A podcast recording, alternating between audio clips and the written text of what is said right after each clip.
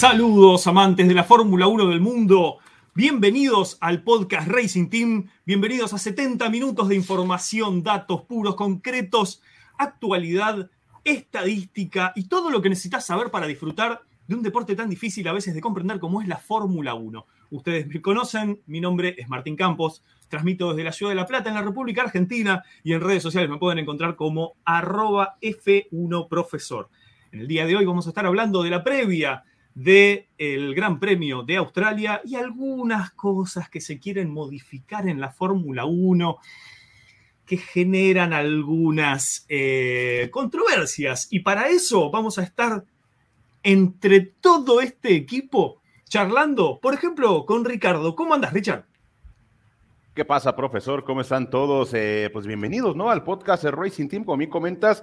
Y sí, vamos a estar platicando de la previa y sobre todo de, de Domenicali. Se nos volvió loco, ¿eh? Se nos volvió loco este muchacho. A ver, hay algunas personas que les puede interesar, pero ya nos estaremos adentrando en el tema, mi querido profesor. Exactamente. Y desde Venezuela también vamos a estar debatiendo, discutiendo, analizando la Fórmula 1 y su actualidad con el señor Andri León. ¿Cómo le va, Andri? Hola, saludos, querido profesor, gracias por la bienvenida. Y bueno, sí, como bien comenta, vamos a estar eh, adentrando lo, lo, que es ese tema polémico y por supuesto lo que es el, la previa de este gran premio que, uy, los horarios están muy complicados, para algunos sí, pero para otros no. Ya la estaremos eh, comentando ya lo que sería a lo largo del programa y por supuesto saludando a las personas a ver quién hizo la pole en el día de hoy. Eso me causa curiosidad. Eligio Rosa hizo la pole en el día de hoy, seguido de Francisco Núñez. Michelle Villanueva dice P3. Eh, saludos para, también para, Patricia Torres, Eduardo García P5, el doctor Ale Castillo. Yo parezco Ferrari, llegando de sexta. Un saludo para el doctor y bueno, por supuesto a nuestros moderadores Raúl Rojas, Luis Fernando Mendoza y Luis Padilla. Saludos para ellos. Qué grande. Tenemos, tenemos humor venezolano en el día de hoy y vamos a ir al sector frío, al sector norte, al, al área del ingeniero Carlos González. ¿Cómo le va, ingeniero? ¿Qué tal, Martín, Richard, Andri? ¿Cómo están? Saludos a todos. Pues un fuerte abrazo desde acá. Ya empieza a cambiar la estación, ya empieza, eh, yo espero que ya empiece a cambiar un poquito el clima y se nos vaya el frío. Y pues sí, vamos a analizar varios temas, ver qué dice don Stefano Domenicali y pues la previa al Gran Premio de Australia. Les mando un fuerte abrazo a todos. Gracias, Richard, por la invitación. Muchas gracias. Estaremos hablando, debatiendo y analizando sobre todo este tema y algunos más pero les vamos a hacer una aclaración al principio. Si recién empezás a ver el programa y ya arrancó hace 30 minutos, pon en directo, así nos podés enviar preguntas, así podés eh, interactuar con nosotros, podés mandar tus ideas, tus sugerencias. Mira este programa en vivo. Si te perdiste la mitad del programa, la ves cuando finaliza esta transmisión. Ricardo, te veo con ganas de hablar un rato de Estefano Dominical. Fíjate, profe, que de hecho lo estoy viendo porque ya tengo una foto preparada de él y me está apuntando el muy condenado del Dominicali, como que me está, me está molestando. A ver, no sé si ya se enteraron, Carlos, Andri, profesor, a no, los no, que no están en el chat. no. No saben absolutamente. Pues le platico.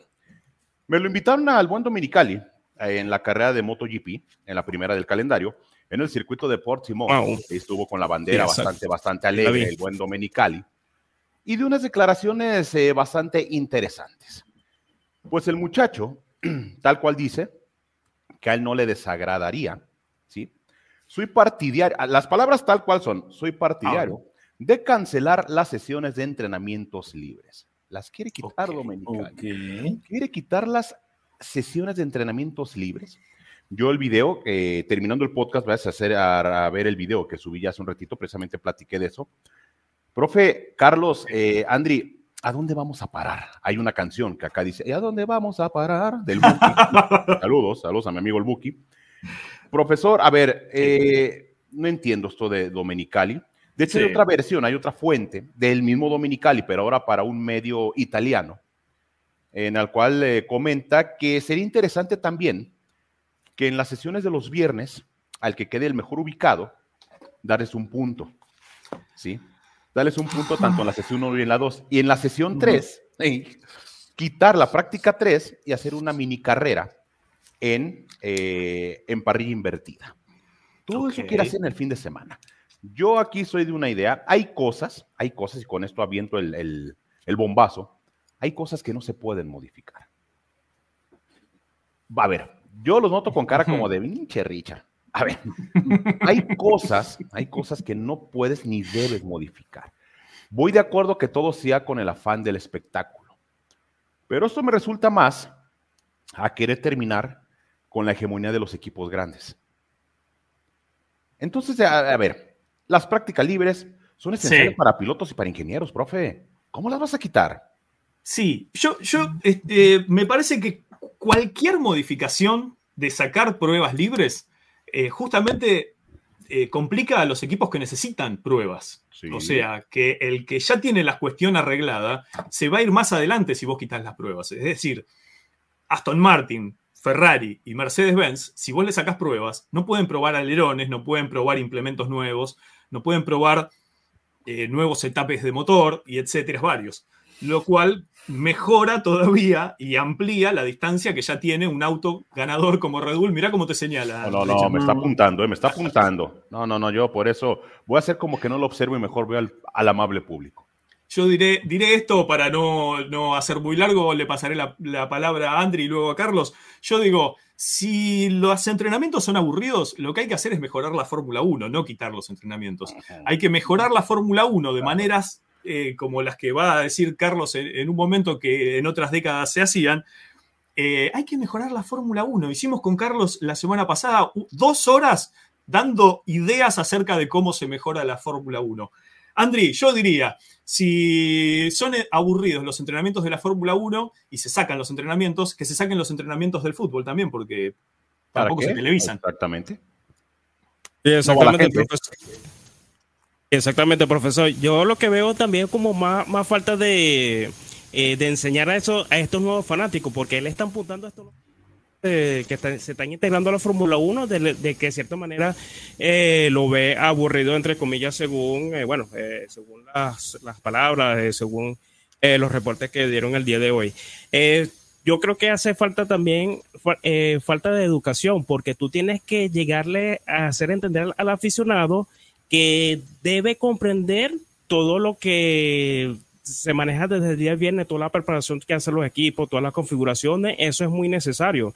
Y más en esta Fórmula 1, de que se ha estado reduciendo lo que es el, los tiempos de, práctica, por lo menos las pretemporadas, ya pasamos a tres días, cuando antes en un solo circuito era cuatro días y además era entre circuitos diferentes. Hubo un tiempo en que, bueno, no hace mucho, como hace cinco años más o menos, eh, teníamos pruebas en Jerez, luego íbamos para Bahrein, después íbamos para Barcelona y, eso hacía una totalidad de 12 días. Y, bueno, también a mitad, eh, hay temporadas que también a mitad también se hacía como una, eh, prácticas libres de otros circuitos y, el, y sumándole la postemporada, bueno, este, claro, todo esto viene de la reducción del coste presupuestario, eh, entre comillas, porque ah, siempre hablan, hablan de eso, pero quieren meter más carreras. Pero eso es lo que yo digo, de que hay que enfocarse a esos nuevos fanáticos y, bueno, por supuesto, eh, que comprenda y disfrute esa preparación que es elemental para la carrera del día domingo. Exacto. Carlos, eh, si es aburrido el día jueves y ya lo sacaron para cortar eh, la cantidad de horas y, para cortar también eh, los presupuestos, ¿solamente hay que ir sacando cosas que son aburridas o es necesario hacerlas más divertidas, más emocionantes?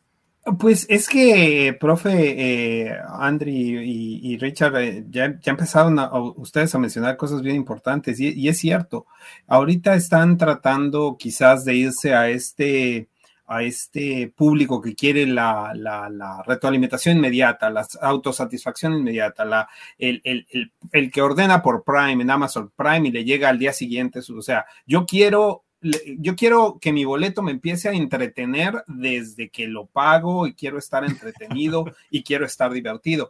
Eh, recordemos, y en algún momento, profe, eh, platicamos de esto en la historia de la Fórmula 1 antes, se podía establecer la pole en cualquier momento del fin de semana, desde, como bien dices, desde el jueves hasta el sábado. Si tú imponías la pole el jueves y nadie superaba el tiempo, te quedabas con la pole desde el jueves. Entonces, ¿qué era lo que pasaba? Todo el mundo hacía ese tipo de ajustes este, y todo para ir peleando por la pole. De hecho, este, eso, eso es una de las cosas este, que, contribuye a la muerte de Ricardo Rodríguez, que este, él tenía la pole en algún momento histórico para el primer Gran Premio y este, porque alguien lo supera, eh, decide él salir una vez más con el Lotus que tenía y bueno, con el desenlace fatal que tuvo. Eh, pero aquí también lo, más importante y, y, y eh, Andri tocaba muy bien el tema, es, es el hecho de que ahora los autos son tan sensibles a la aerodinámica y al cambio de circuito a circuito. O sea, no es lo mismo correr en Bahrein que en Arabia Saudita, que en Australia. De hecho, eh, se comentaba mucho de que, bueno, por ejemplo, el Aston Martin, bueno, estuvo muy bien en Bahrein, pero ya tenían todas las pruebas, todo lo que habían hecho. A ver si el rendimiento es el mismo en Arabia Saudí. Y afortunadamente, este, para ellos, el, el, el, este, el rendimiento fue similar, pero estos autos son tan circuito dependientes, vamos a decirlo de esta manera, que todo ese tiempo que los, los, este, los ingenieros requieren para hacer la puesta a punto, porque ahorita eh, cuánto varía eh, la velocidad con determinado alerón delantero, con determinado alerón trasero, que si hay más carga, que si hay menos carga, que si tengo que ponerle más. Entonces, eh, sí es un poquito no, no lo sé, y me extraña de alguien que viene de la estructura de Ferrari, que fue director de equipo, que sabe lo que implica trabajar viernes y sábado en poner a punto los autos, este, que venga con este tipo de cosas. Entiendo que, entiendo que es un negocio, pero también es un poco, y, aquí cierro y, regreso, profe, se me hace un poco contradictorio que digas, a ver, voy a poner una carrera extra donde voy a repartir puntos en una época con límite presupuestal donde si tú eres Williams y vas hasta adelante porque te toca parrilla invertida y sales hasta el frente, vas a defender como gato boca arriba ese, ese, ese, primero. Y entonces el riesgo de que haya más choques, de que haya más accidentes, de que haya más este tipo de cuestiones, pues va en detrimento del límite presupuestal que quieren imponer. En entonces no entiendo. Este, Richard, yo veo lo siguiente. Esto, eh, tomen nota, pongan rec y saquen el mármol para eh, anotarlo. Esculpirlo. claro. Venimos de inventar tres carreras sprint. Después se inventaron seis carreras sprint. Ideas de él, ¿eh? Bueno, y ahora, y ahora nos van a inventar, lo vengo diciendo hace varios podcasts, en cualquier momento van a decir, este fin de semana vamos a hacer una pequeña prueba que es, en vez de tener un gran premio de 306 kilómetros, vamos a tener solamente dos carreras sprint, una el sábado y una el domingo. Sí, y estas son las previas, estas declaraciones son las previas a esos cambios. Si la gente no se queja, si la gente no pone el grito en el cielo, si la gente no reclama, nos vamos a quedar sin una prueba libre y nos van a poner muchas más carreras sprint y nos van a sacar los grandes premios. Estos son tanteos para ver qué sucede antes de hacer un cambio en el reglamento, Richard. No, y aparte, profe, amigos, a ver, no es que Domenicali, el día de ayer en, el MotoGP, ahí en Portugal, no es que la aventó al aire, ¿eh? ah, se me ocurre, no, ya la han platicado, ya la platicaron, eh, ya, ya está platicada, o sea, eso ya tiene un avance. Recordemos, las sprints, se le ocurrió a Domenicali, vamos a meter sprint. Que ahora tenemos en esta temporada que en ciertas carreras, eh, Q1 con un compuesto, Q2 con otro compuesto, Q3 con otro compuesto. Se le ocurrió a Domenicali. A ver, la pregunta es, ¿a Domenicali para qué lo llevan? ¿Para mejorar la parte deportiva o para mejorar la parte comercial de Fórmula 1? Desde, ahí partimos. Si lo llevas para mejorar la parte comercial, creo que está haciendo un buen trabajo. Creo que está haciendo un buen trabajo. La parte deportiva, a ver, entendamos una cosa y estoy completamente a favor del buen Andri. En lo personal, yo hablo a título de Ricardo Ponce, a mí las prácticas no me enfadan, al contrario, las narramos.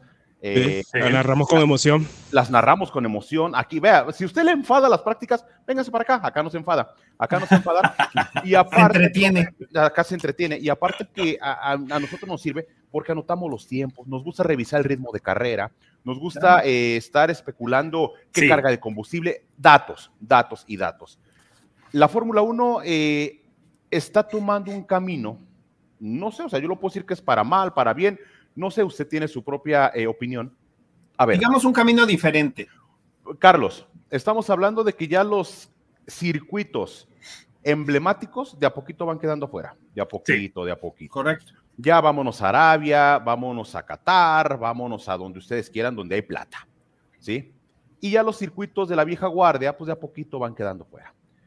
Entiendo que con el Drive to Survive pues, ha llegado mucha gente, mucha gente nueva, que se ofrece, y si yo al rato le pregunto a mi vecino, que se va sumando al mundo de Fórmula 1, y me puede decir, ¿sabes qué? Pues a mí me gusta más la carrera, las otras carreras no les entiendo.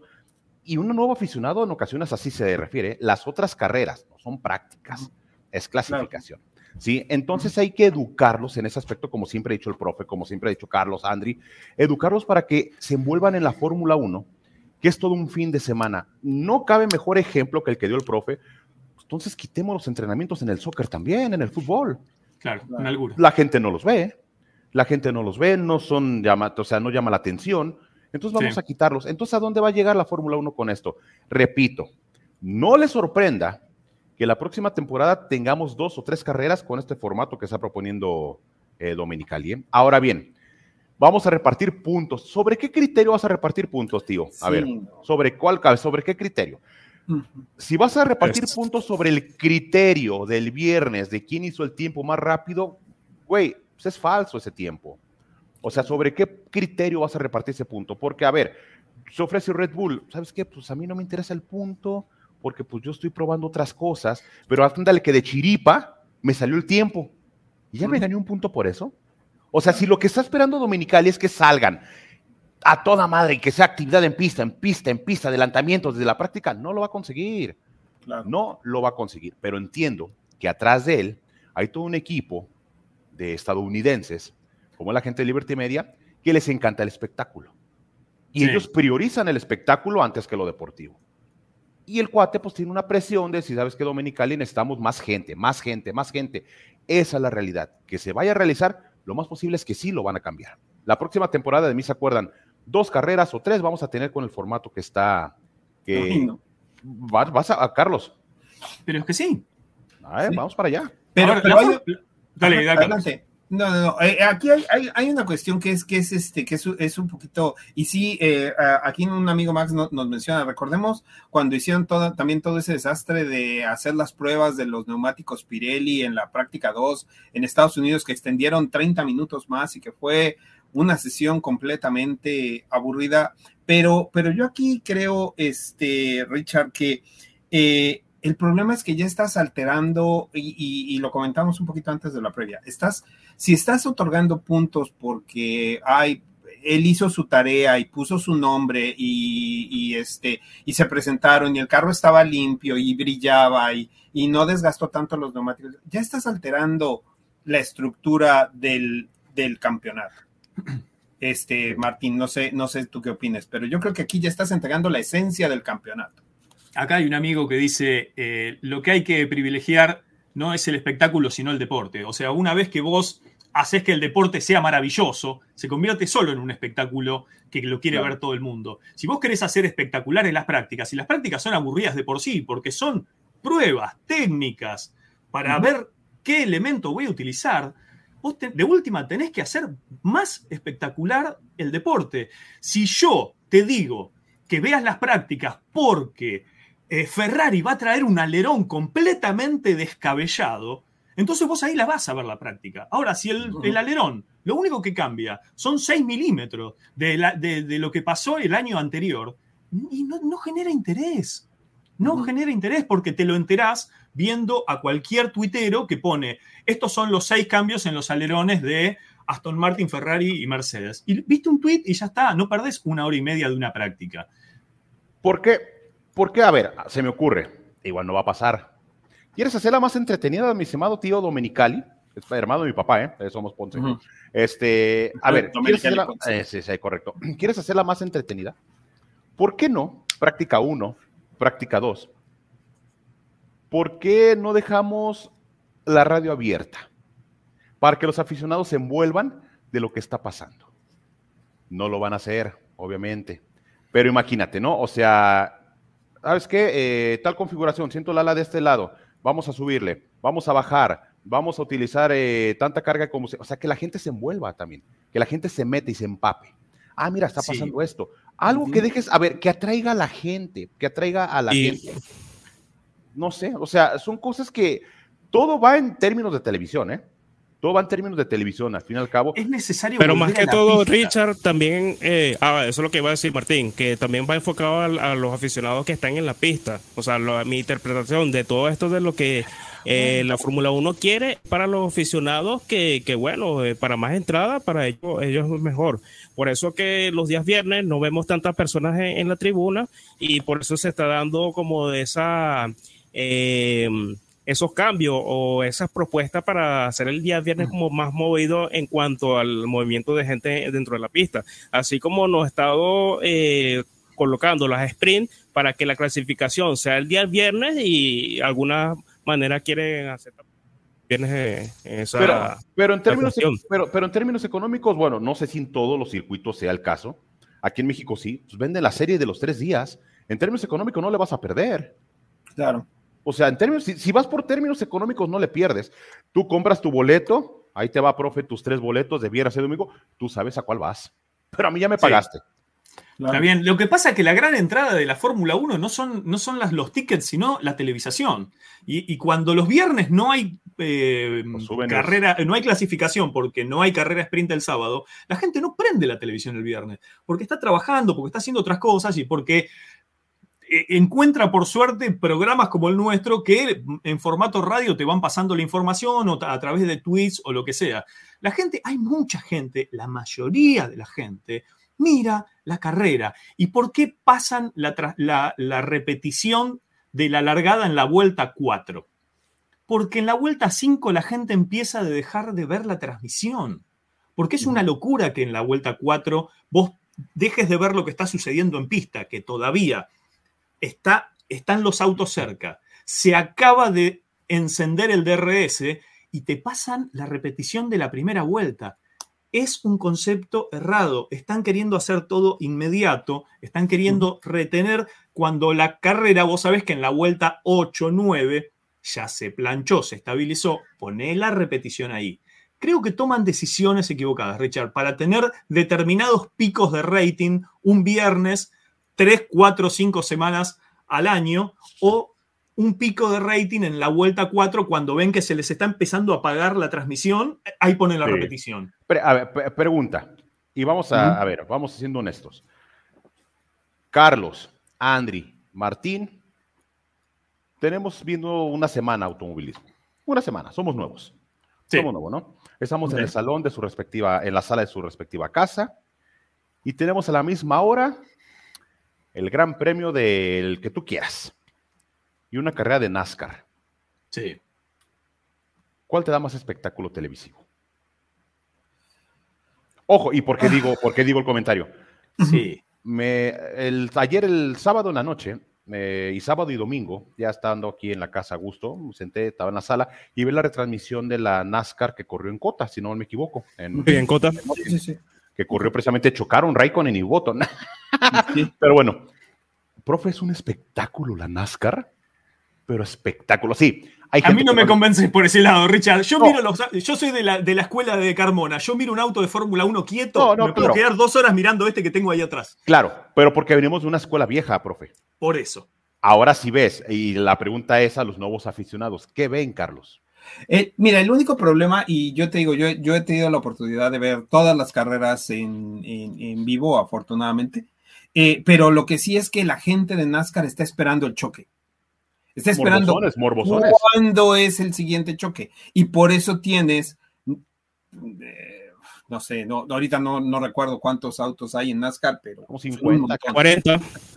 Son 40, pero, pero por ejemplo, el otro día lo, lo comentábamos, los metieron en el Coliseo de Los Ángeles. Es una masacre eso. O sea, e, es, es, literalmente, volvimos a los gladiadores con caballos y eh, nada más que ahora van en unos, en unos carros. Entonces, la gente lo que va es, a, es, al gran golpe, es, es, al, es al gran choque donde salen cinco, exacto, de Big One, como, como, como bien indica Martín.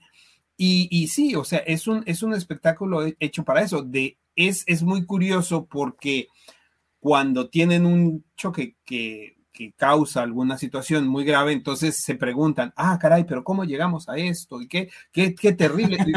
claro. Pero, pero si está hecho para que suceda ese, entonces, en cuestión de espectáculo a la gente eh, que, que, quiere ver eso, te digo, el aficionado tradicional de NASCAR obviamente no quiere ver los choques, quiere verlos correr, quiere ver todo eso, pero la gente va por, por, el, por el gran choque, por y, de hecho cuando no hay, cuando hay carreras, eh, digo que me ha tocado ver con bandera verde durante 200 vueltas, la gente se empieza, o sea, se empieza a bajar el rating, o sea, tiene que haber un choque, tiene que haber un, un golpe, tiene que haber algo, porque o sea, carreras y banderas amarillas en NASCAR y han tenido esos fines artificiales donde, por ejemplo, ahora eh, cambiaron la regla y ahora no puedes terminar una carrera de NASCAR en bandera amarilla, tienes prácticamente que terminarla. O para toda la gente que nos está observando, dice la NASCAR, para que vean cómo llegan a la primera curva. Sí.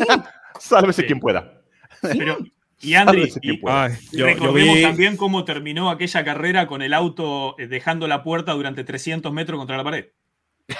Correcto, Exactamente. Yo vi esa carrera, Richard. Eh, así como dices de Carlos, que hay gente que espera en el choque. Yo soy al contrario, de que no espero que el choque, porque lo que no me gusta es la bandera amarilla, el safety car. Este, es un gran tiempo que se, que se pierde muchísimo tiempo en, reacomodar los autos para de nuevo largar. En NASCAR este, te trompeas y es safety car. Exactamente. Eh, así sea eh, ya corriendo lo que son circuitos, circuitos, porque generalmente ellos corren en, óvalos. Pero, pero no, yo soy de, al contrario de ese tipo de personas, Carlos.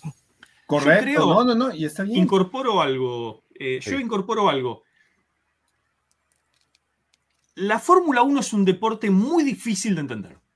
Tenés seis compuestos de goma, tenés dos más para si llueve, tenés safety car, tenés virtual safety car, que es un safety car invisible, que no lo ves y que es muy difícil de... No, pero mira, lo que pasa es que ahora vos podés, detrás de este virtual safety car invisible, podés parar en boxes y te aventajás.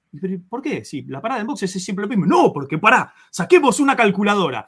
Vos parás mientras los demás están andando lento. Es imposible entender la Fórmula 1. Y para que alguien entienda y disfrute, tiene que entender lo que está pasando. Y para disfrutar, le tenés que enseñar qué es lo que está pasando. Y para que alguien aprenda, no lo podés obligar a aprender. Vos para aprender tenés que disfrutar de lo que estás haciendo medianamente para poner tu voluntad, tu entendimiento y apoyar tus conocimientos arriba de conocimientos previos. La Fórmula 1 es muy difícil de entender. Es tal cual. Si en las pruebas libres los comentaristas no se encargan de hacerle entender al fanático que recién se incorpora de la misma manera y con el mismo respeto que con el que hace 45 años mira la Fórmula 1, uno no se siente alojado y el otro siente que eh, le están dando mucha bola al que recién se incorpora y entonces esto se vuelve aburrido para mí. Hay que hacer un equilibrio, hay que, ser, hay que estudiar mucho, hay que sentarse, ver cómo se transmiten las informaciones para que se diviertan todos. La Fórmula 1 es muy difícil de entender, es como ver un partido de ajedrez con ruedas, decíamos en la previa, Richard. Sí, sí, es, es, es, difícil de entender, pero a la vez ya cuando entramos en este, en este mundo, es, eh, ya vas entendiendo algunas partes. Por ejemplo, otra vez me, comentaba un amigo en un video que realicé, no sé si recuerdan en la primera carrera, cuando Alonso pasa a Hamilton, eh, en Bahrein. Sí. Alonso pasa a Hamilton y enseguida llegando a la segunda recta del circuito, activa el DRS Alonso. Y muchos amigos me decían, oye Richard, pero no se puede, si Alonso ya va por delante, ¿por qué activa el DRS? Y es cuando hay que explicarles. A ver, la situación es que cuando, ah, recuerden que es zona de activación y cuando se detecta. Son dos partes. Cuando, es un pizarrón. Es un pizarrón. A ver, cuando se detecta, hay que venir a menos de un segundo y Alonso venía por detrás. Cuando ya pasa a Hamilton, ya entra a la zona de activación y ya lo puede activar. Correcto. Aunque vaya por delante. Aunque vaya por delante, perfecto. Muchas gracias, Richard. Eso es lo que hay que, hay que comentar a la gente. Esas pequeñas dudas y que la gente no tenga la vergüenza de preguntar, oye, ¿qué pasa con esto? No, no, no, no, no. Al fin y al cabo, eh, estamos para aprender todos. Sí, pero como bien comentas, profe, los mismos comentaristas son los que deben de, estar eh, claro. orientando a la gente. Aclaro algo para y paso con vos, Carlos. Sí. Aclaro algo. Todo lo que acabo de decir lo dije después de haber dicho yo estoy horas mirando un auto detenido de Fórmula 1. A mí la Fórmula 1 me apasiona. Tengo tres canales de Fórmula 1. Analizo la Fórmula 1 todo el tiempo. Recién estuve Después voy a hacer un informe sobre los datos de la Fórmula 1 en Australia. Estuve tres horas buscando información para después decirle qué, con qué goma se corre. Cuánto es la distancia de la pole a la a primer frenada. A mí me encanta la Fórmula 1, trabajo con la Fórmula 1, me apasiona la Fórmula 1, pero es difícil de entender y hay que abrazar a los que recién llegan y hay que abrazar a los que se están yendo porque ya están podridos de ver modificaciones ridículas como el DRS y hay que abrazarlos a todos para que se queden, Carlos. Sí, y hay una, y hay una cuestión muy, muy interesante y ahorita lo menciona, lo menciona Ricardo y nosotros tratamos de hacer eso durante las transmisiones.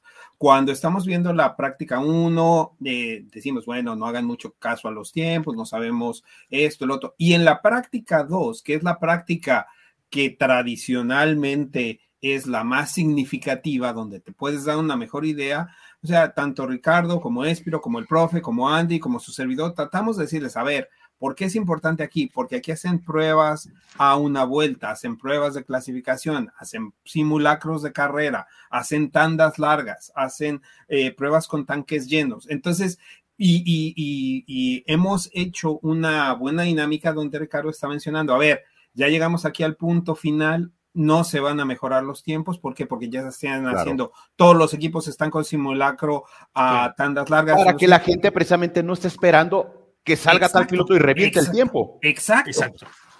Exacto, entonces yo creo que ahí eh, eh, es lo que estamos nosotros tratando de hacer, o sea, hacerlo entretenido porque les estamos explicando qué es lo que está sucediendo en pista.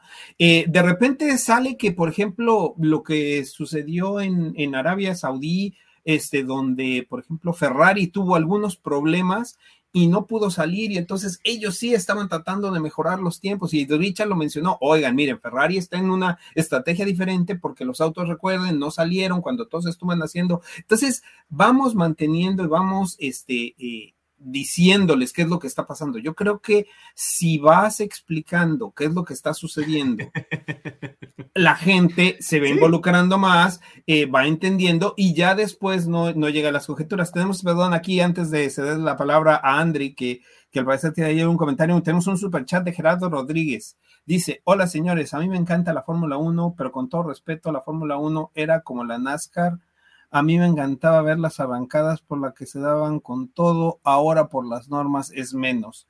Um, ok. Él, eh, se refiere, él se refiere de que eh, antes como que arriesgaban más cuando había menos posibilidades de, penalización. Es lo que trató de interpretar, el amigo Gerardo. Bueno, ahora estaba en el, en el video que subí en la tarde, hasta promovían, eh, profe, algunos amigos, Carlos Andri, la, la largada lanzada, como no sé la Indy. Sí, sí. Sí, así como lo hace la Indy, no, es que yo creo que el problema no es la arrancada dentro de Fórmula 1, no, o sea, yo creo que ese no es el problema, al contrario, nos da muy buen espectáculo. Bueno, vimos, a, vimos a Hamilton arrancar solo la temporada pasada. Es justo al revés. Las carreras de Indy o de NASCAR nunca arrancan bien. Siempre está el uno hasta atrás, siempre está. No, no, no. Oye, aparte, Richard, ese es el ADN de cada una de esas categorías. Correcto, eh, claro. correcto. Ese es el, siempre ha sido así de las arrancadas eh, en movimiento. En cambio, la Fórmula 1 es lo que veníamos diciendo al principio, de que tiene que mantenerse el equilibrio entre la competitividad y, bueno, los negocios que quieren hacer. Pero lamentablemente, ya el negocio está eh, pesando más en, en esa balanza. Y, bueno, lo que yo digo, de que tiene que mantener ese ADN, por lo menos lo principal, de que sería eh, viernes las prácticas, eh, sábado clasificación y por supuesto el domingo de las carreras. Y ya a partir de los últimos años ya no han venido con propuestas de sprint, le aumentaron de 3 a 6 y ahora quieren venir con esta propuesta de eliminar las prácticas y bueno, ahora que vendrá más. Vosotros, eh, dale. El amigo Víctor de la Concha, saludos chicos. ¿Quieren hacerla más interesante? Que la Fórmula 1 homologue el chasis de Andrea Newey para todos los equipos como la Indy. o que los jubilen, que los jubilen ya para que los demás se equiparen. No, no, no. no, por Dios. Bueno, se, pone, pone, carita, pone, carita, que se ríe. Este, y como, y, sí, sí, y como los Simpson clonamos a Verstappen y a Hamilton y los repartimos. Está hablando con ironía, el muchacho ya lo conoce. Está hablando con ironía. Justamente el jueves pasado en, la, en Cátedra Motor con Carlos hicimos un análisis pormenorizado de todas estas cosas que la gente nos iba diciendo en el chat. Y entonces nosotros íbamos avanzando desde nuestra experiencia, un poco de conocimiento, un poco de sentarnos a pensar en el momento, en vivo y en directo, íbamos sacando conclusiones acerca de este tipo de cosas. Por ejemplo, decíamos, la Fórmula 1 tomó el camino de la congelación y tomó el camino de eh, que, los autos empezaron a ser muy parejos a una vuelta y fue lo peor que le pudo pasar. Si los autos son, eh, necesitan décimas de segundo para que se puedan adelantar.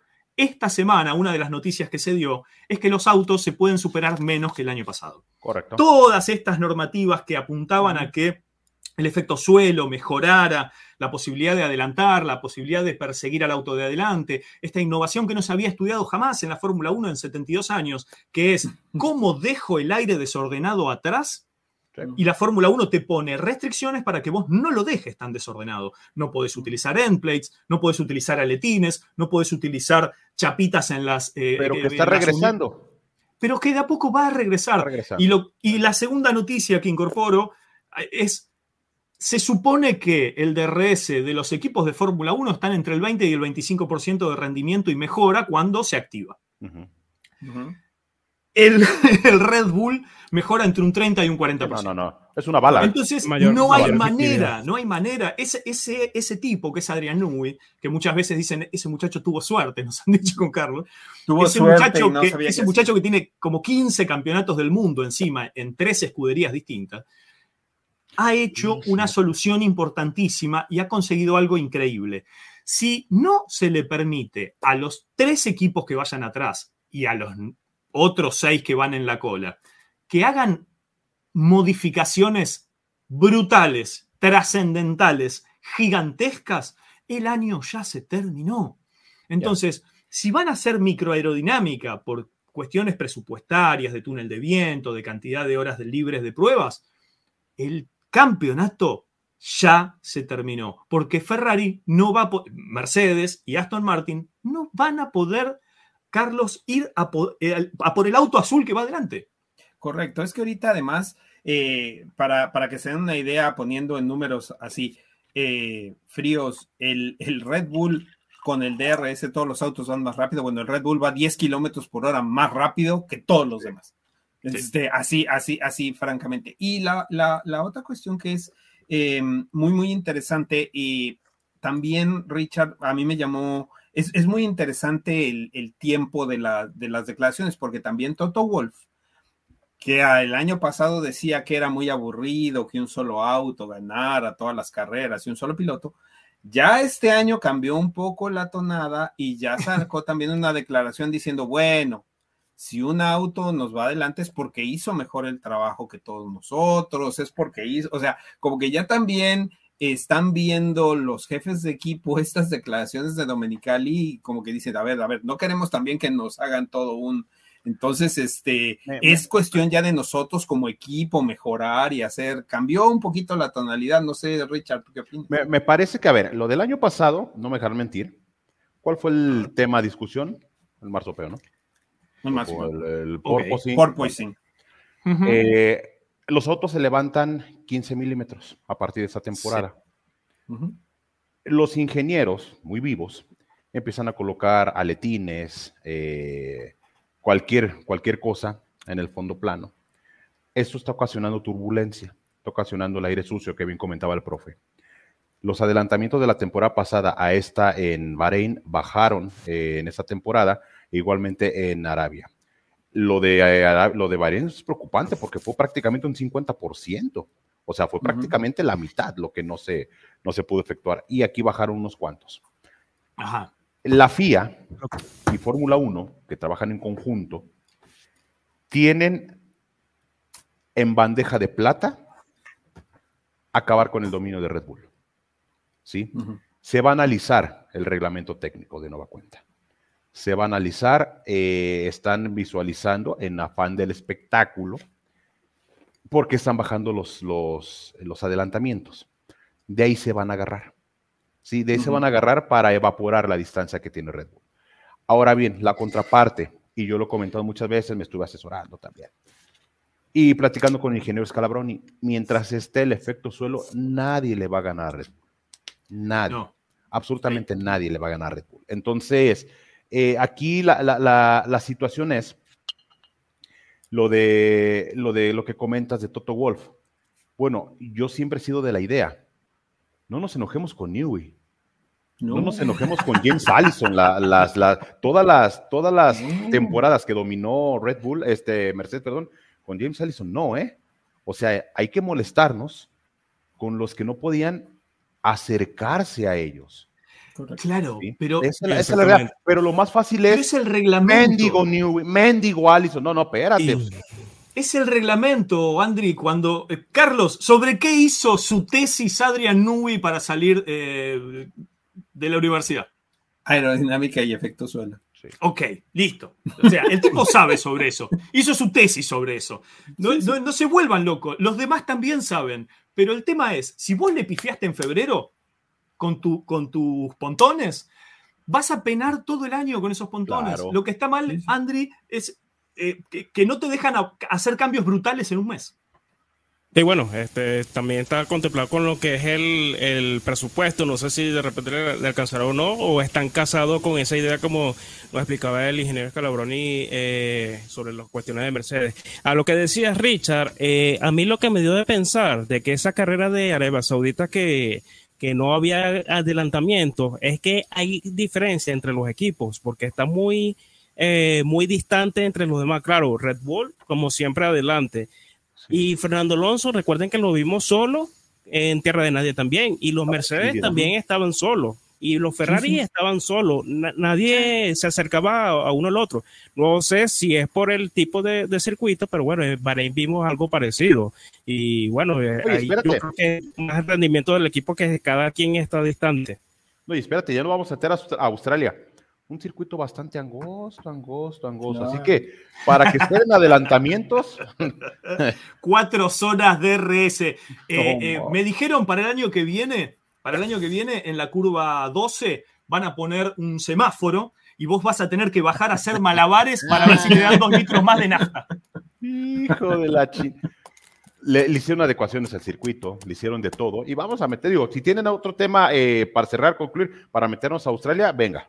No, no, no, no, es que sería agradable, más allá de este chiste o de esta catarsis de, decir, pongan un semáforo, regalen dos litros de nafta, cosas que se hacen en la fórmula eléctrica. Si vos pasabas por encima de las estrellitas de Mario Kart de, la curva X, te daban más kilowatts. O sea, lo que estoy diciendo yo está hecho. ¿sí? yo lo digo en forma chistosa para que haga chiste, pero son, son soluciones que se han pensado. Correcto. de hecho, eh, nos dice, pero, profe, nos dice nuestro amigo Francisco Núñez, el tiburón, que por cierto, si la gente no sabe, el tiburón perdió la final de la Poco Sabes, digo, para recordarles. Eh, nos comenta, desde siempre se recuerda del tiburón.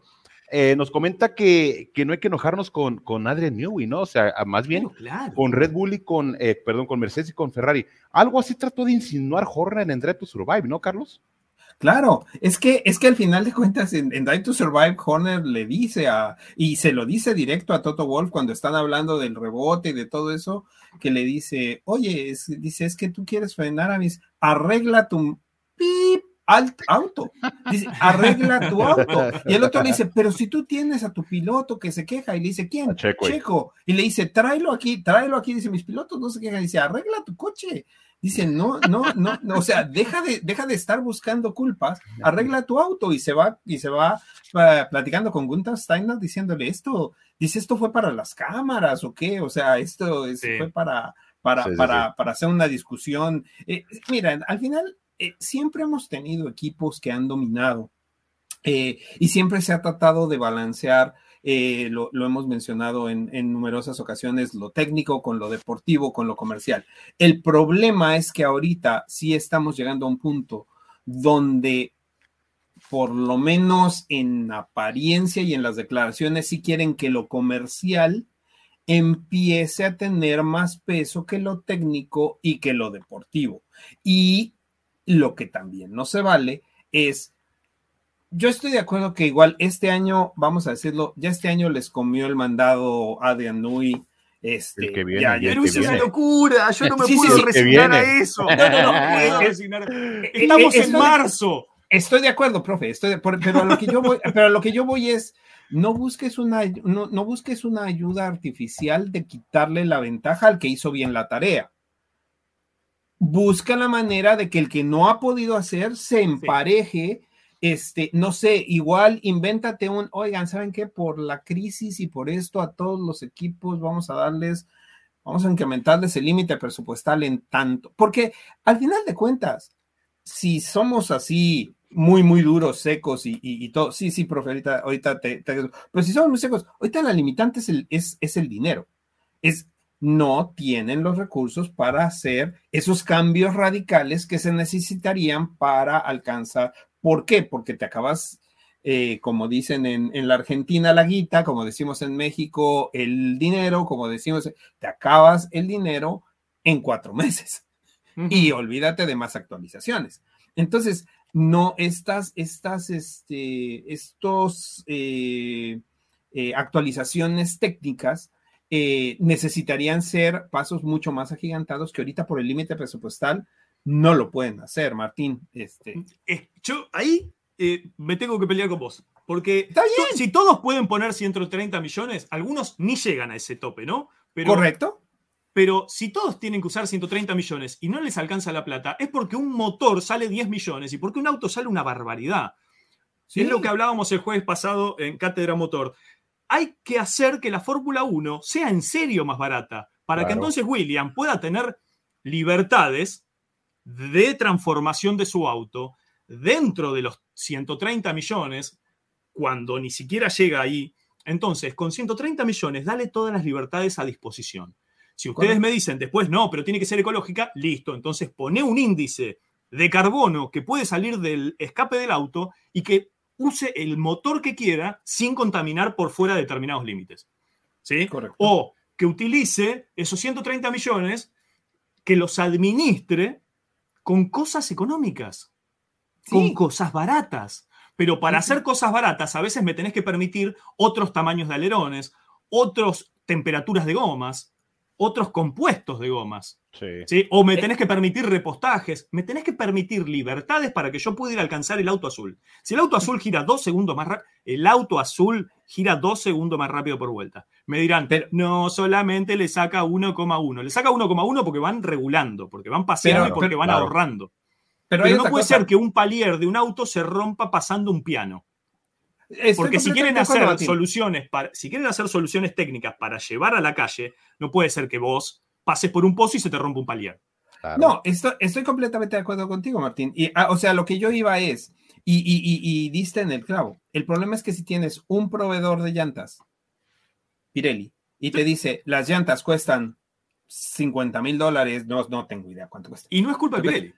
No es culpa de Pirelli, pero es, es, tienes eso. Ah, pero si tienes ya dos, ah, entonces igual ya no te cuestan 50 mil dólares, igual ya te cuestan, ya puedes hacer que los compuestos sean, varíen y el precio baje. Y, y sí, o sea, como dices tú, ahorita un motor de Fórmula 1, el más sencillo te cuesta 10 millones de dólares. Es, es una locura, es una locura.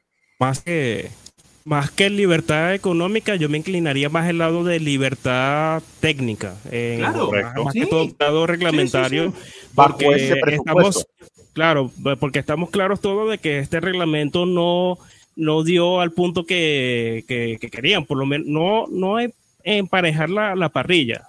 Eh, porque eso no, ha ocurrido nunca de que por lo menos 10 equipos estén peleando la, victoria, sino por lo menos que esté más, apretada en cuanto a diferencia. Eh, por lo menos de la que yo recuerdo en las últimas temporadas, en cuanto a diferencia, creo que cuando se cambió el motor de V8, perdón, de V10 a V8, en aquella temporada 2007 que 2008, donde varios equipos pudieron eh, ir para el por, por lo menos 8 equipos, recuerdo yo, de los 10, 11 que había en aquel entonces, pudieron ir al podio, porque recuerdo un barriquelo con un Honda que no daba para mucho eh, una carrera lluviosa Silverstone, eh, Nico Rosberg, una de sus primeras temporadas con Williams, llegó en, Australia, eh, son esas cosas que, por eso extraño de la, de la Fórmula 1, cuando habían esa, esa, ¿cómo se dice? Bueno, lo que dije, de esa apretada diferencia. Y bueno, también lo vimos en temporadas como el 2012, también. Sí, y rápidamente y complementando un poquito, hay un super chat eh, de nuestro amigo Don Toño Rivera que dice, señores, la esencia de la Fórmula 1 es la máxima ingeniería en autos, o es la máxima categoría de ingeniería en autos. Eso debería traer a la gente. De acuerdo. Si pones un reglamento tan estricto, cortas la creatividad. observa los autos de los 70 con coches de seis ruedas, los pitufos, etcétera. Y aquí complementando un poco lo que, lo que dice, lo que dice Andy. ¿Cuál fue el éxito de la temporada de, de los motores V8?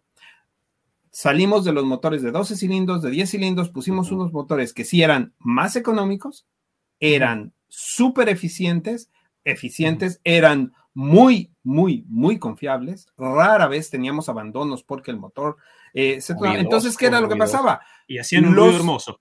Hacían un ruido hermoso. ¿Y qué era lo que pasaba? Entonces, ya el motor no era factor. Ya entonces toda la creatividad venía en el chasis, en el alerón, en la aerodinámica, en esto, en otro. Ya tenías otros factores. Eliminabas una, que fue el, el éxito, recordemos, ¿por qué el motor Ford Cosworth DFB fue el más exitoso de la categoría? porque era barato, era confiable, era muy rápido y el único que no compró fue el comendatore Enzo Ferrari. Richard, mándeme. Para, para cerrar con este tema y pasar a Australia, que ya nos quedan 10, 15 minutitos. Dale. Eh, si hubiera libertad de ingeniería, como estamos pidiendo los cuatro, y ah. si dentro de un tope presupuestario ya nos casamos con esa idea de un tope presupuestario, ya la aceptamos, ya nos hicimos amigos de mm. decir, bueno, que nadie pueda gastar más de 130 millones de dólares, pero si yo te digo, porque estábamos hablando de hacer más emocionante las prácticas libres, si yo te digo, vean la práctica libre del eh, viernes y del sábado, hasta luego. Y si no, yo te digo, vean la práctica libre del viernes y del sábado, que Ferrari va a traer un alerón que está con unas dimensiones y unos tamaños y unas cosas no, que no se ven hace 20 años, ahí la gente se, va a sumar. Se suma, correcto. Hay que permitir libertades para el equipo que está muy atrás, porque si no la gente que conoce de Fórmula 1 sabe que Ferrari no se va a recuperar en las próximas 10 carreras. Sí, sí, correcto. Ahora, ahora me agarré pensando, profe, ya para finalizar.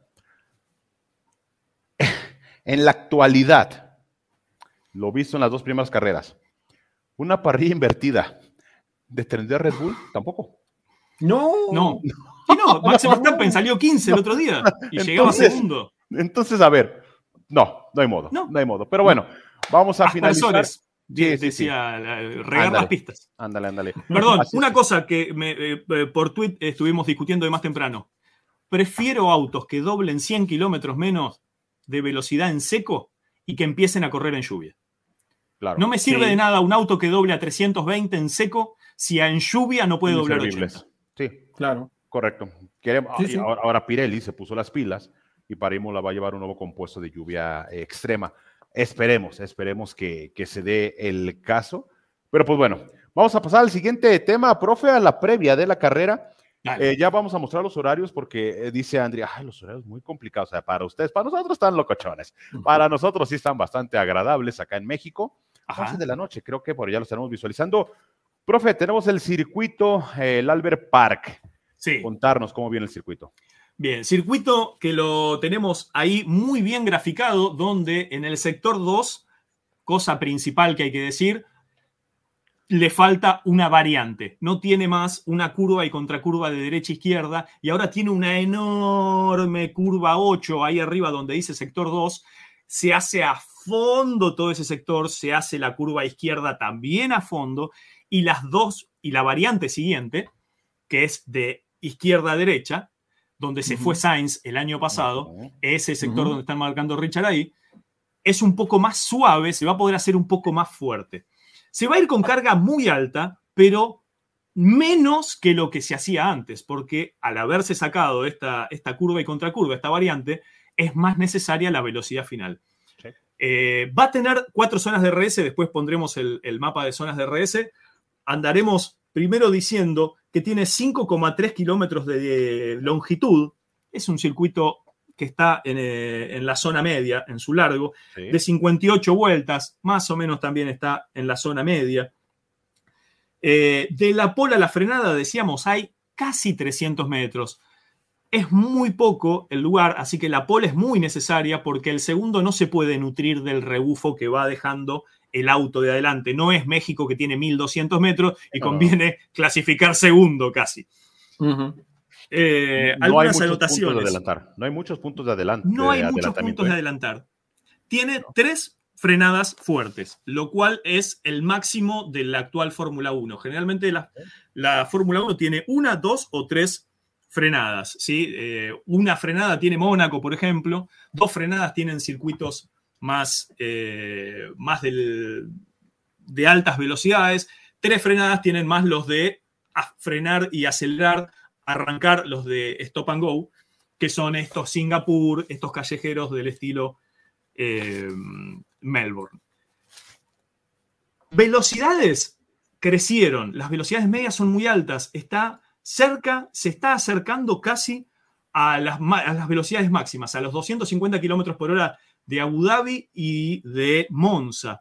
Insisto, porque ya no se frena más y hacer toda esa recta mientras se va girando el volante, más allá de que hay mucha gente que me dice, ¿cómo haces una recta girando el volante? Sí, porque son autos de Fórmula 1 que cargan dos toneladas de aire, entonces pueden ir en octava, que también crece el porcentaje de octava, producto de haber eliminado esa, esa variante. Más o menos hay siete frenadas, es un, estándar medio. La velocidad, eh, decíamos, 80% de las vueltas se va acelerando. Es un circuito callejero y sin embargo tiene los porcentajes de aceleración de Monza. Es una locura porque vos vas a centímetros de las paredes. Insisto en algo, en la curva que se fue Sainz, se va muy fuerte. Irse en esa curva es muy peligroso. Eh, hemos visto a Alonso en la curva 3 volar 50 metros, perder las cuatro gomas y por suerte el auto cayó con la caja de cambio porque si no, la verdad que Alonso le iba a pasar muy mal, solamente se quebró, recuerdan, creo que fue año 2015, Andri, cuando se quebró la costilla. ¿Fue eh, con Esteban Gutiérrez? Sí, exactamente. Eso fue el primer, eh, primer año de Haas. Y, bueno, y otro de, que iba volando también en el circuito, Ralf Schumacher. No sé si lo recordarán en la carrera, en la carrera 2002, que iba detrás de Barrichello y se le eh, pegó mucho de la goma y salió volando. en salió volando. Sí. una locura. Literalmente, literalmente. El Fórmula 1 salió por los aires, pero menos mal que no le pasó metros, mayores. Exacto. Se despegó tres metros como, como Weber, pero en la largada. eh, Así que bueno, eh, las modificaciones básicas del circuito son esas, los datos básicos del circuito son esos. Después hay curvas lentas, hay dos curvas lentas, una a la izquierda y una a la derecha. El grip del asfalto es medio porque es un, circuito de, baja abrasión, porque es, eh, es un circuito callejero. ¿no? Eh, va a ir progresando durante el fin de semana mucho porque, insisto, no es que se corre todos los fines de semana y el circuito está engomado. Se va a ir perdiendo goma en los primeros días. Por eso también son importantes las prácticas libres, porque vos no podés correr un circuito callejero sin prácticas libres, porque en un, en un callejero no va a estar engomado. Así que bueno, más o menos esas son las, eh, los datos técnicos. Después se va con el C2, C3 y C4, como estamos viendo ahí, que es la gama media por excelencia. ¿sí? Recordemos que tenemos C0 al C5. Sí. Eh, es de la gama media blanda, por decirlo de alguna manera. Siempre van a tener blanco el más duro, amarillo el medio y rojo el más blando. El, compuesto de Arabia. Claro. Eh, y la idea es, en algún momento nos van a hacer clasificar Richard la Q1 con las duras, la Q2 con las... Mm. Y va a ser una locura. Dice eh, Verstappen, donde haga frío, cabrón. Para calentar ese duro.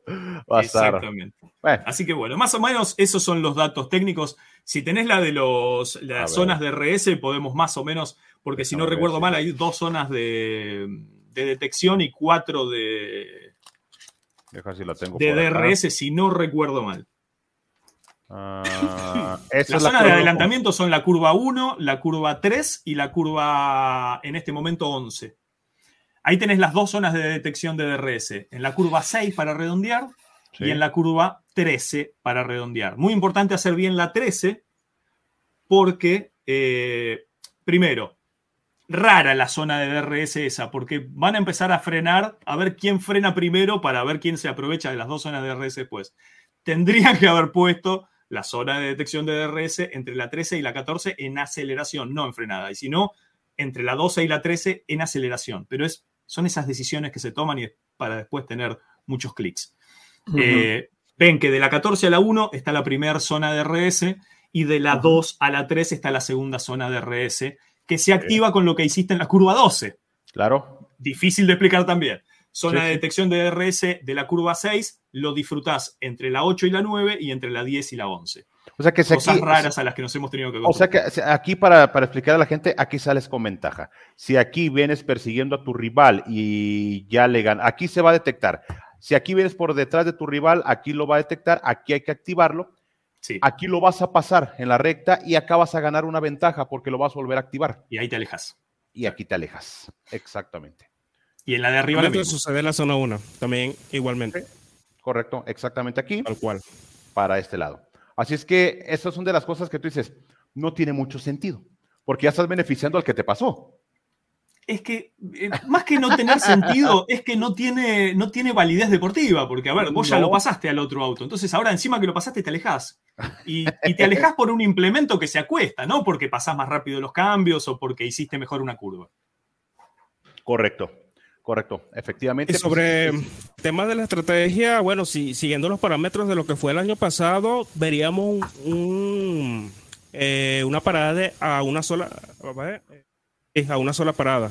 De, estaría parando de, si, si largo con los amarillos, estarían parando de entre las vueltas 12 eh, a la 20, dependiendo el, el compuesto que cambie. El año pasado vimos eh, estrategia entre amarillos y blancos, amarillos y blancos, a una sola parada. Y como es el mismo compuesto por lo que vemos, eh, seguramente vamos a ver ese, ese planteamiento. en esta carrera fue cuando Verstappen ya le quería el campeonato a Red Bull.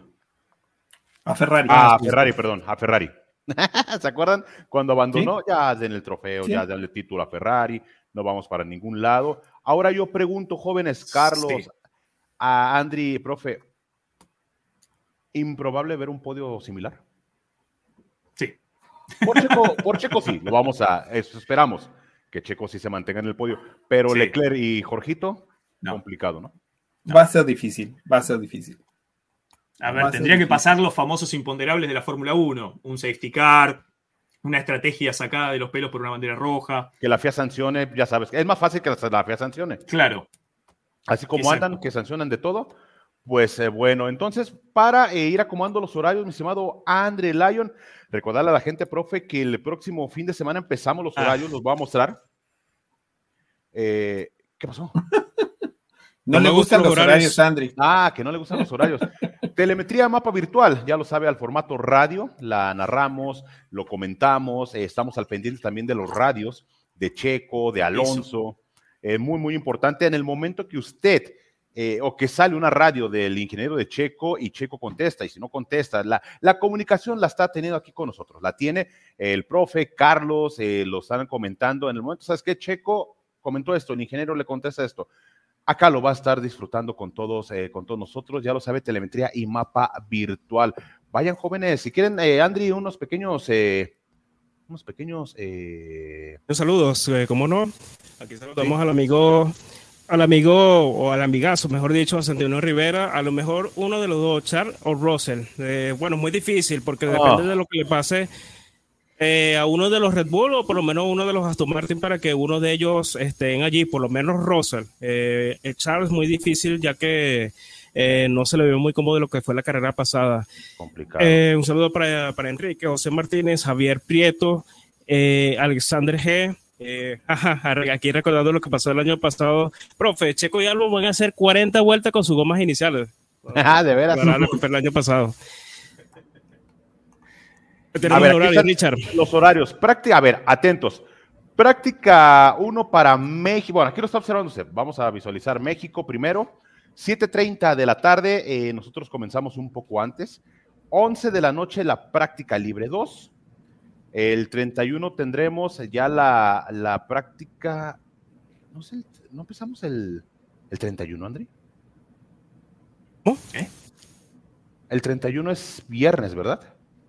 31 es viernes, exactamente. Ah, porque recuerda Correcto. que es de día para otro. Ah, correcto. Entonces, viernes 31 tenemos igual a las 7 y media la práctica libre 3 y a las 11 de la noche la clasificación y la carrera ya el, el sábado primero de abril a las 11 de la noche. Nosotros comenzamos a estar atentos al canal, comenzamos una hora antes de las sesiones. En Argentina está groserón, ¿eh, profe? Sí, groserón. está tipo 2, 3 de la mañana, cosas que han su- Dos de la sucedido mañana. toda la vida. Correcto, 2 de la mañana para México, para, perdón, para Argentina.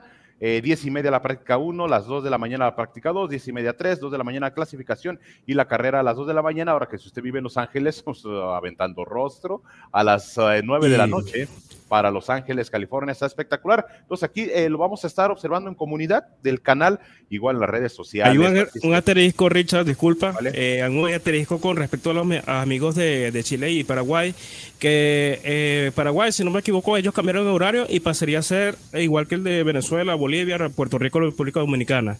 Y en cambio ah. Chile, ellos van a cambiar horario a partir del primero de abril. Es decir, para Chile eh, va a ser tal cual como lo ve usted allí, eh, lo ve allí en pantalla. Y ya para a partir del primero de abril va a cambiar el horario de como si fuera Venezuela, Bolivia. De todas maneras, este, ya cuando lo pongamos publicado en comunidad a través de las redes sociales, vamos a hacer esa acotación allí, allí dentro del, de lo que es el horario. Tranquilo que faltan seis días, todavía los horarios se van a ir modificando, los vamos a ir viendo, ustedes nos van a ir diciendo, mirá que acá tomaron la decisión de adelantar dos horas porque es el día del ñandú. Entonces, eh, tranquilos, ustedes vayan, suscríbanse al canal, den su like. Si ustedes nos mandan mensaje, profe, ¿a qué hora es el? Toma, es, es a tal hora. Fíjate, claro. acá está. No, profe, pero fíjate que acá son las seis. Listo, bueno, lo modificamos. No es necesario que todo sea perfecto, es necesario que nadie se pierda la previa de Racing Team porque ahí vamos a estar diciendo todo lo necesario para entender qué tenés que saber en el momento que se apaguen los semáforos. Entonces, no te pierdas la previa de Racing Team, porque hasta es una de las cosas más divertidas que tiene la transmisión, Richard. Correcto, claro que sí, profe, eh, para que toda la gente se sume. Y pues bueno, lo que ya es una costumbre aquí en el canal, vamos con la porra. Sí, uh. Vamos a empezar ahora con el buen Andrew Lyon. Primero en quali, o sea, pole position. Y vámonos entonces pues a la primero, segundo, tercero y cuarto de carrera. A ver, eh, el año pasado no recuerdo, eh, creo que fue Leclerc. Eh, la pole la va a hacer Verstappen. Eh, la carrera, creo que algo le va a pasar a él porque no ha tenido muy buena suerte en este circuito. Ah. Y, y, bueno, creo que le va a pasar algo a Verstappen. Primero Checo, segundo Alonso, tercero Russell, cuarto Leclerc. Ah, carambolas. Vientos, vientos, Carlos. Híjole, en este circuito yo creo que la pole la va a hacer Verstappen. Me voy a, voy a ver Ajá. bien, este, me voy a ver bien arriesgado. Eh, y yo creo que, yo creo que para la carrera va a ah, ser, va a ser Verstappen va a estar Verstappen, Checo, sí. Alonso y se va a colar Russell. Ah, me la dejaron servida. Muchas gracias. Hay probabilidad de safety car bastante alto, ¿eh? Por claro. los muros. Sí, sí. Hay alto probabilidad de safety car, profe. Eh, te, me la dejaron todavía libre como para que yo la pueda elegir. Paul de Checo, victoria de Checo, segundo Alonso, tercero Max, cuarto Stroll. Cuarto Stroll, correcto. Okay. Yo también creo que la pole hace Checo. Okay. Eh, gana Checo también la carrera. Eh, segundo, Verstappen. Tercero, es que no hay mucho de dónde escoger. Tercero, Alonso. Y cuarto lugar, vamos a poner a Leclerc. Ok. En la cuarta posición. Así es qué que. Grande, qué grande. Se cuela. La lista del equipo. Pues hay que, hay que poner algo, algo diferente. Pues, profe, vámonos despidiendo, ya cerramos la emisión del día de hoy. Vámonos despidiendo. Me llama la atención Rafa Coque 99 que tiene los neumáticos de Pirelli en el chat. No sé cómo hizo, me interesaría tenerlos. Ahí eh, tiene Ah, los iconos. Está desde Twitch. Ah, mira vos. Muy bonito, muy bonito. Estaría bueno ponerlo aquí también, Richard. Sí, sí. Sí, hay que ponerlo. YouTube. Lo voy a poner. Síganos, síganos en la plataforma morada, síganos en la plataforma roja, síganos en la plataforma negra, la de la T. Eh, sigan Racing Team, sigan a Cátedra. todas nuestras redes sociales. Cátedra, que No se suscriban a pierdan nada. Cátedra Motor, profe. ¿Cómo de que no? Suscríbanse, suscríbanse a Cátedra Motor, estamos haciendo un crecimiento importantísimo. Es más, el próximo que se suscriba va a ser número redondo, tal vez tenga alguna, algún premio, tal vez Ah, pueda algún programa. Así que suscríbanse también a Cátedra Motor. Carlos, mandarte un grandísimo abrazo por aquellos lugares. Espero que no haya mucho frío y que no tengas que usar gomas muy duras. Sí, sí, sí.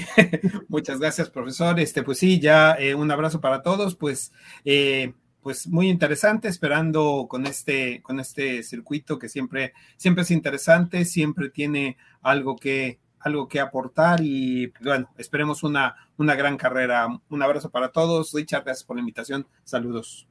Ah, muchas, muchas gracias. Nos preguntan acá que si ya lo comentamos lo del safety car. Sí, altas probabilidades de que salga el safety car, ¿vale? Sí, sí, sí, altas, altísimas probabilidades de safety car. Andri, mándanos un gran abrazo. Saludos, profe. Un abrazo para ti también, para Richard, para Carlos. Un saludo para todos. Y, y, bueno, ya nos veremos esta semana con lo que es el fin de carrera. Por supuesto, agradeciendo a todas las personas que estuvieron de principio a fin en esta transmisión. En este momento somos más de 800 personas en, en, la plataforma roja y por supuesto saludar a nuestros amigos de la plataforma morada. Eh, Rafa Coque 99 está por acá, el García 2409, Ayars eh, 23. Eh, uy, se me pasó uno que está por acá. Ah, no, es, el, amigo Rafa Coque con sus iconos de, de, de, de, Alonso. Y a nuestros amigos de Spotify también. Ah, pues, claro. ah, bueno, por cierto, nos estaban preguntando que, que deberíamos subir los, los podcasts. No, pero ya lo estamos subiendo. Allí para que esté atento que. A ver, ahora sí, sí estoy sí, libre de culpa. Hoy sí, estoy libre de culpa. Todos los de la tercera temporada están todos los capítulos. Nuestros moderadores les van a dejar el link para las personas que todavía no nos siguen, que nos sigan en Spotify también. Están todos los capítulos. El día de hoy, el capítulo del día de hoy, mañana sale temprano para que uh -huh. esté atento, ¿vale? Exactamente. Ricardo, así es la cosa. Mandanos un grandísimo saludo. Vamos a tener una grandísima transmisión, una carrera con mucha tradición, mucha afición y vamos a estar haciendo la transmisión. Claro que sí, profesor, muchísimas gracias. Me despido desde la tierra del tequila y del mariachi, como de que no, desde Guadalajara, Jalisco, México, la tierra de Sergio Pérez y por supuesto del Richard. Ah, muchísimas, muchísimas gracias. Nos vemos para la carrera, para las prácticas, con telemetría y mapa virtual y seguramente hoy no se me sale ninguna grosería. Y la risa de Carlos fue la que mató, eh. fue la que mató la risa, la risa de Carlos, pero bueno, les mando un fuerte abrazo, profe, vámonos. Vámonos. Eh, ya saben, eh, yo a veces hago estas cosas al final del programa. Me parece que 800 personas mirando y 200 likes no cuadra. No Así cuadraron. que ni bien termina esta elocución que estoy diciendo, eh, ustedes van a agarrar y van a poner su like. Y además se van a ir de acá a Cátedra Motor urgente a, a que suban 100 suscripciones, porque si no, esta persona no va a estar nombrando todas las radios vuelta por vuelta de Checo Pérez en la... Se van a tener que imaginar lo que sucede en la mente de Checo Pérez durante 58 vueltas. Mandarles a todos un grandísimo abrazo, suscríbanse ya a Cátedra Motor y a Racing Team. Eh, nos vemos en todos los contenidos, nos vemos en el A Poco Sabes, nos vemos en el podcast, nos vemos en el Mañanero, nos vemos en varios... Ah, el jueves eh, Mañanero, ¿eh? ¿Ah? El jueves hay Mañanero. Ajá hay muchos contenidos, está el gaming también con el buen Espiroc, excelente transmisión, mucha risa y mucha, mucha habilidad también hay ahí. ¿eh? Está el amigo Pacotín manejando y haciendo de las delicias de toda la gente. Les mando a todos un grandísimo saludo, mi nombre es Martín Campos, transmito desde la ciudad de La Plata en la República Argentina, en redes sociales me conocen como arroba F1 Profesor, se suscriben urgente a todas las redes de todos estos compañeros que están dejando su piel y su transpiración acá para que ustedes sepan mucho de Fórmula 1. Les mando a todos un grandísimo abrazo. Esto ha sido Racing Team. Bye.